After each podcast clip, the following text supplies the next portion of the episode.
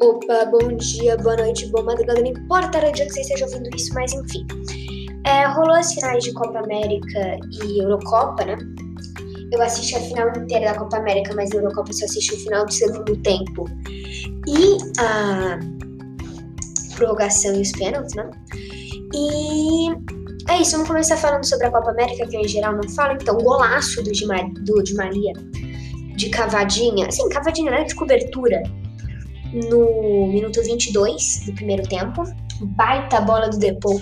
O Messi também teve uma chance de ampliar, bolando o Depou, mas escorregou. Messi escorregando errado.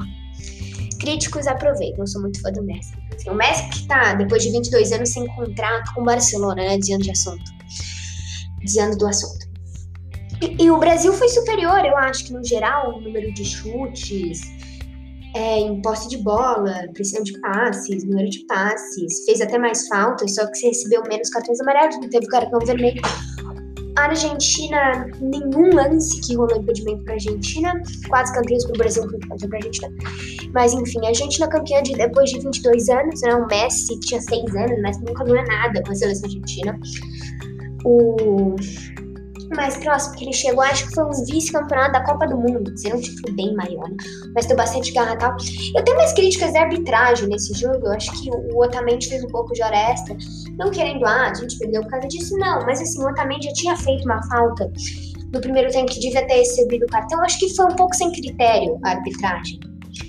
Por exemplo, é um exemplo, tá? Isso não aconteceu. Por exemplo, eu dou um soco na cara de alguém. Esse é um exemplo pesado. Mas. E aí o juiz me dá. Mas enfim. Aí o juiz me dá um cartão amarelo. Esse lance se repete. O juiz dá um cartão vermelho. Esse lance se repete. E o juiz não dá nenhum cartão. Foi meio que esse jogo. O juiz, algumas faltas bem parecidas, não teve cartão. Na outra teve. Foi, acho que para mim, uma arbitragem não muito boa. Mas enfim, o jogo foi no Maracanã.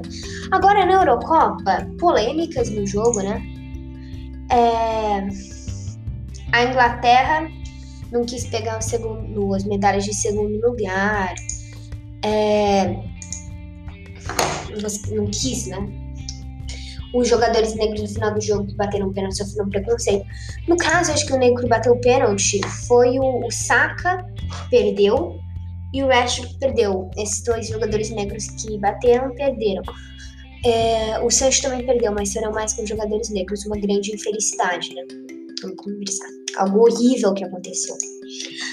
É, depois a Itália jogou muito melhor, teve mais posse, quase o dobro do número de passes, uma pressão muito maior.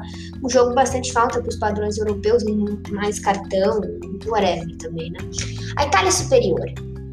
Título merecido, de virada. Primeiro golaço do show, o Bonucci empata o jogo. E aí fica simpático por um longo tempo até a prorrogação.